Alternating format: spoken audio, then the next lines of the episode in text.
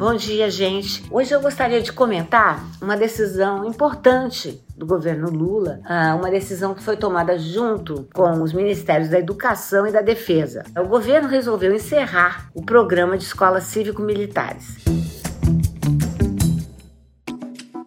Esse programa era uma espécie de âncora da gestão Bolsonaro, consumiu 64 milhões só no ano passado e atendeu o equivalente a 0,1% das escolas do país. Vou explicar para vocês. Esse programa, que era chamado Programa Nacional das, de Escolas Cívico-Militares, ou então PSIM, foi criado em 2019. Foi nesse momento que o governo Bolsonaro cria as escolas cívico-militares e permitiu a transformação das escolas públicas para o modelo cívico-militar. O presidente Jair Bolsonaro lançou no Palácio do Planalto o Programa Nacional das Escolas Cívico-Militares. O que, que vem na cabeça minha, com toda certeza de todos vocês, do futuro dessa garotada? Que eles terão um futuro.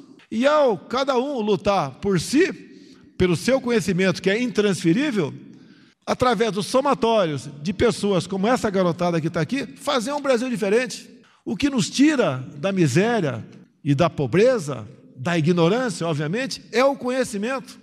O formato propunha mais ou menos que os educadores civis ficassem responsáveis pela parte pedagógica, enquanto que a gestão administrativa passava para os militares teoricamente. Vejam que isso num país uh, civil, num país que não está em guerra, é uma proposta muito radical. É uma proposta de transformar a nossa educação numa educação, aos poucos, numa educação militar. Bom, cerca de 200 escolas aderiram ao formato até 2022. Esses dados vêm do MEC, do site do programa do MEC. E segundo o Censo Escolar Brasileiro, o Brasil tem um pouco mais de 778 mil escolas. E dessas, o modelo foi implantado em só como eu disse, 1% do total. Mesmo assim, o consumo, a verba dirigida é muito alta. De acordo com um ofício que foi enviado para todos os secretários estaduais, vai se dar agora isso que foi chamado de desmobilização do pessoal das Forças Armadas dos colégios. E com isso se espera o quê? Uma adoção gradual de medidas que possibilitem o encerramento do ano letivo dentro da normalidade. O que é está sendo considerado normalidade?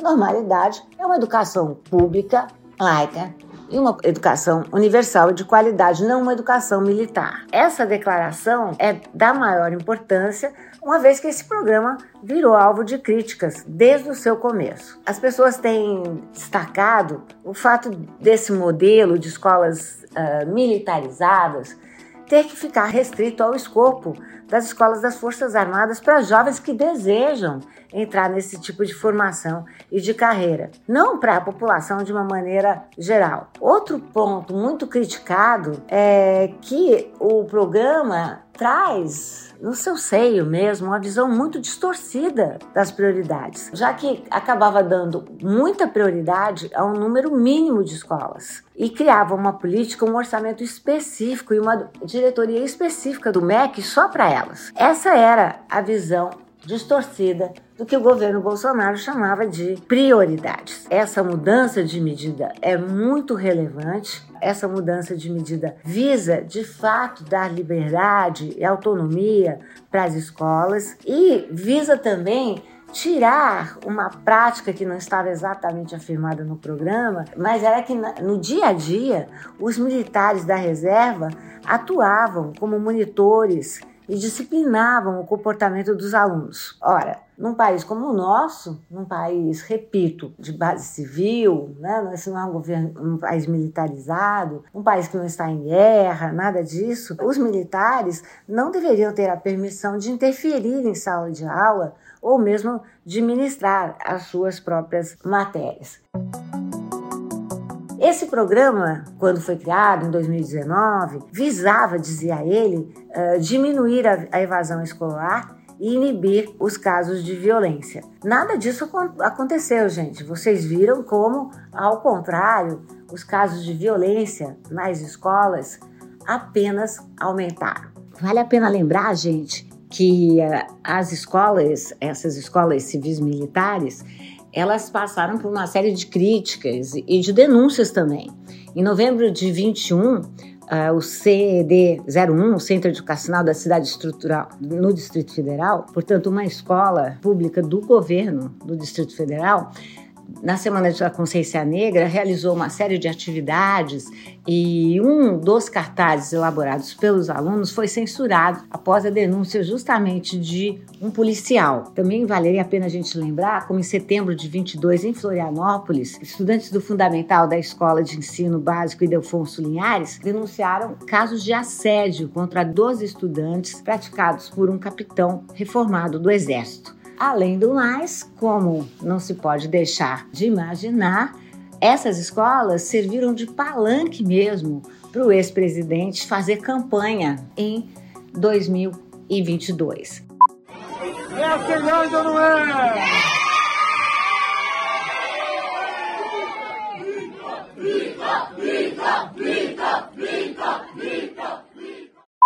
Essas atividades, todas essas uh, censuras mostram como o governo anterior fazia essa batalha contra aquilo que eles chamavam de ideologia dentro da escola, mas criava justamente escolas militares para difundir essa ideologia, a ideologia do militarismo. Eu louvo essa atitude do governo, a despeito de secretários da educação de alguns governos já estarem se manifestando contrariamente. Esse é o caso da Secretaria de São Paulo.